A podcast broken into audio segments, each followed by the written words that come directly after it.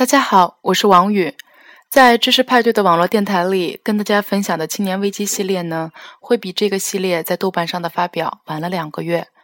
对于我来说，每一次的分享也是对于自己过去思考的一种温故知新，所以收获也非常多。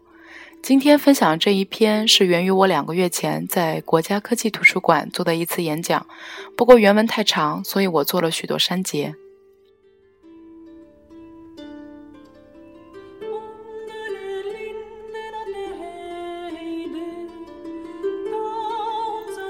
青年危机系列第七篇：被知识碾压。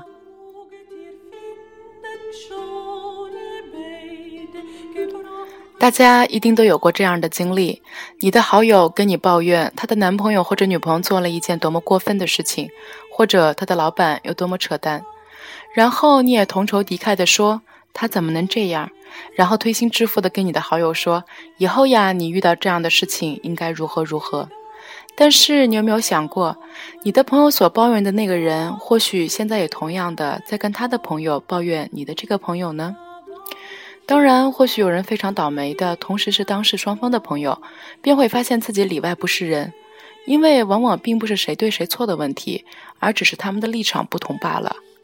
也就是说，当事的双方在当下做出的选择，都是站在自己各自情境下不得已的选择。或者是在维护各自利益的选择，往往我们在叙述我们的叙述的时候，会不由自主地把事件按照能够解释我们的行为的方式去叙述，那么便不存在一个真实的事件，而仅仅存在谁叙述下的事件。不幸的是，那些过去被留嗯被幸存下来的叙述，就成为我们今天的历史，而今天被流传开来的叙述，就被我们称为新闻。如果大家觉得记者不靠谱，那么历史也不一定那么靠谱。今天跟大家分享的这几个我在采访中的故事，也可以说是记者的内心独白。正是出于对知识的渴望，让我们选择了这个可以帮我们进行独立思考的行业。但是，也正是我们的采访对象基于各自不同思维范式下的叙述，把我们撕裂。我自己也是试图从中拼凑起自己的价值观，就像被知识碾压过一样。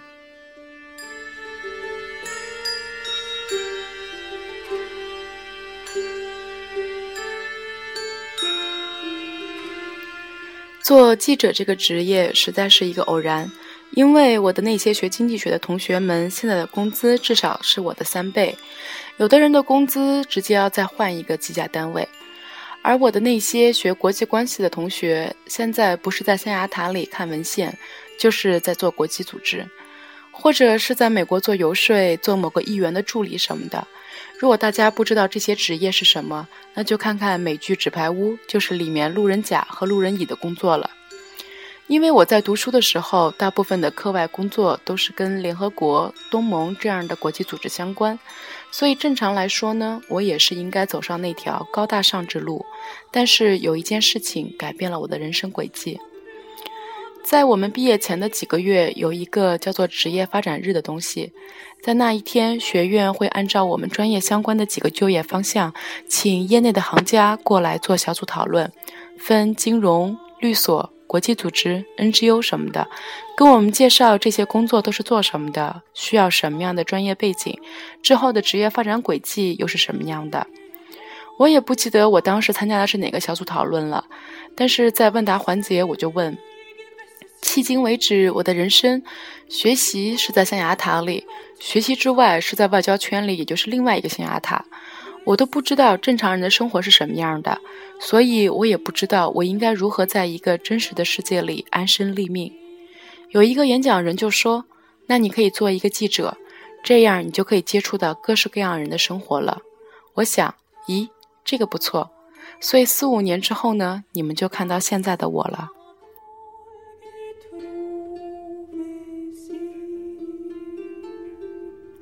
读国际关系的朋友，往往会有很扎实的政治学和历史学知识，对于理论和案例总是烂熟于心，不免自鸣得意。我在读书的时候也是如此。每次我们做完学术研讨会的时候，我的同学总会跟我说：“听王宇演讲就像被强奸，他不管你有没有听懂，只管自己说。”但是做了记者之后的感觉就非常不一样，也很奇妙。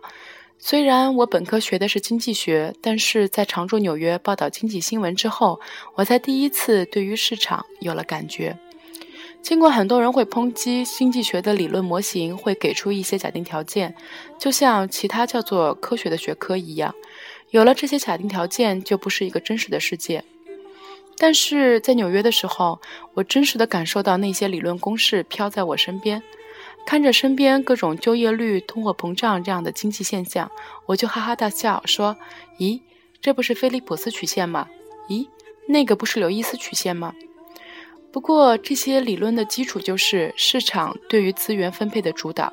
一旦遇到政府的干预或者是信息的不对称，那就完蛋了。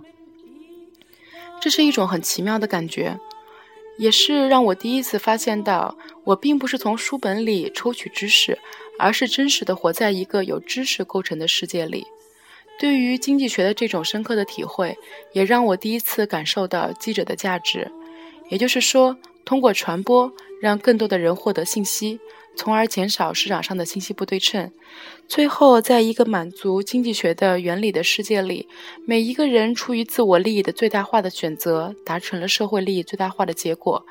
也就是利己最终导致了全社会的利他。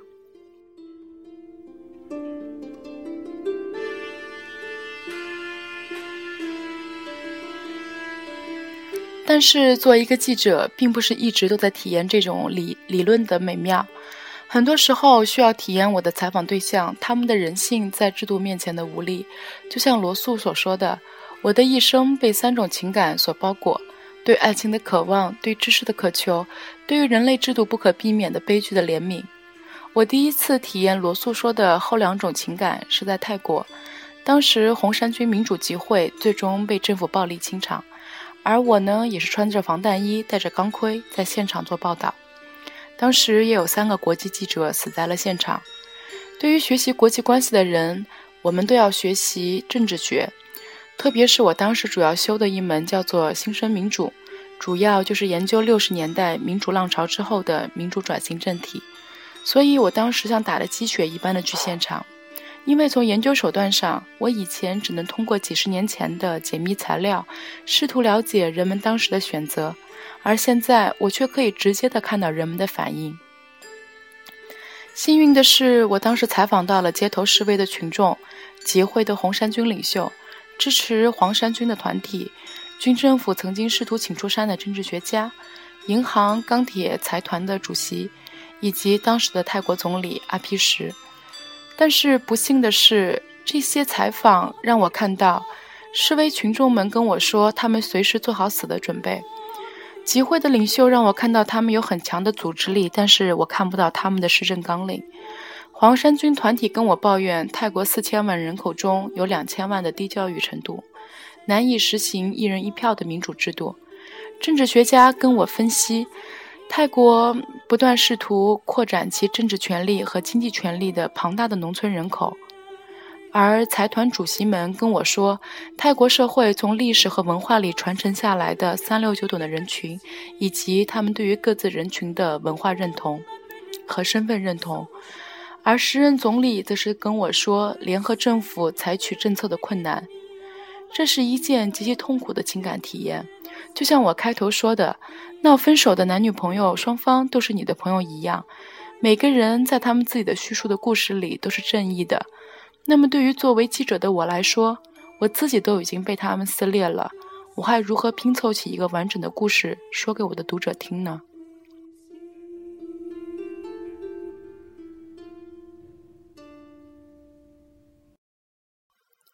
从泰国回来以后，我就很痛苦。难道暴力是不可避免的途径吗？我给当时教我新生民主的教授写信。他自己是阿根廷裔美国人，年幼随母亲一起移民到美国，后来也是参加了越战，所以获得了美国国籍，并进入普林斯顿大学读书。再后来，据说还是娶了一个参议员的女儿。他在回信里跟我说，一个稳定的民主政体需要一个基本条件，那就是大家承认这个国家的合法性，也就是代表性。为了实现这个目标，精英们往往通过暴力途径来清除国家的挑战者。但是这样也会削弱国家的合法性，因此需要在暴力途径和和平途径之间保持一个平衡。实际上，这句话他当时在课堂上就说过，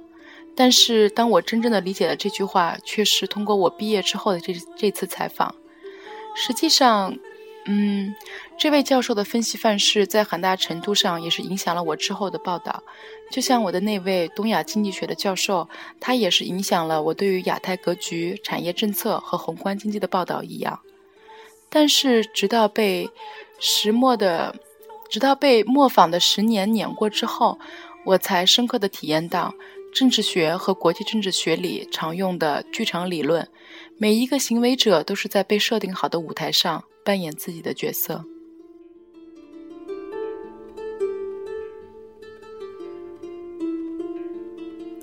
然而，并不是说我们是在上演编剧手中的啊，编剧手中操控的木偶剧。我们并不是总是在体验生活的死感，在采访中最让人兴奋的就是生命的创造力，就像一本伟大的小说，不管缺少了哪一个主角，整场剧就会轰然坍塌一般。去年大家谈的特别多的就是缅甸，因为中国在缅甸的几个投资项目纷纷告急，很多人说缅甸对于中国的便捷是因为美国人的参与，但是这样的故事未免过于简单粗暴，至少它让我是不满意的。咱们看看自己的社会，都觉得它很复杂。难道缅甸的老百姓活得就很简单吗？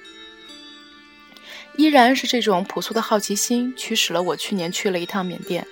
我看到澳大利亚的投机者在十几年前来到这里，和军政府高官的儿子一起办报，现在成为缅甸主流民主派媒体之一。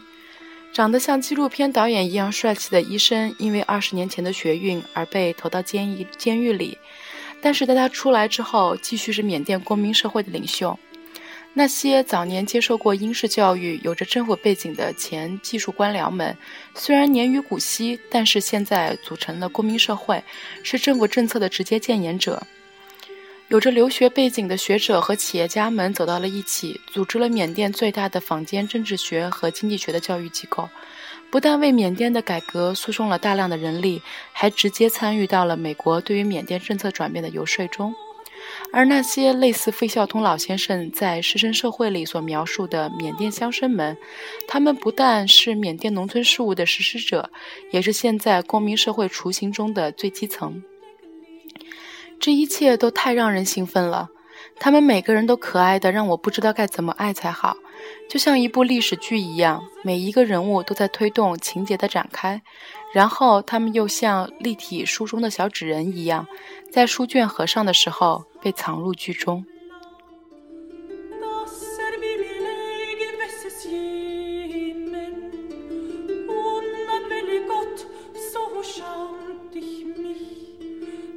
这一篇到这里就结束了。下一次跟大家继续分享《青年危机》系列第八篇《苦苦等待的价值重建》。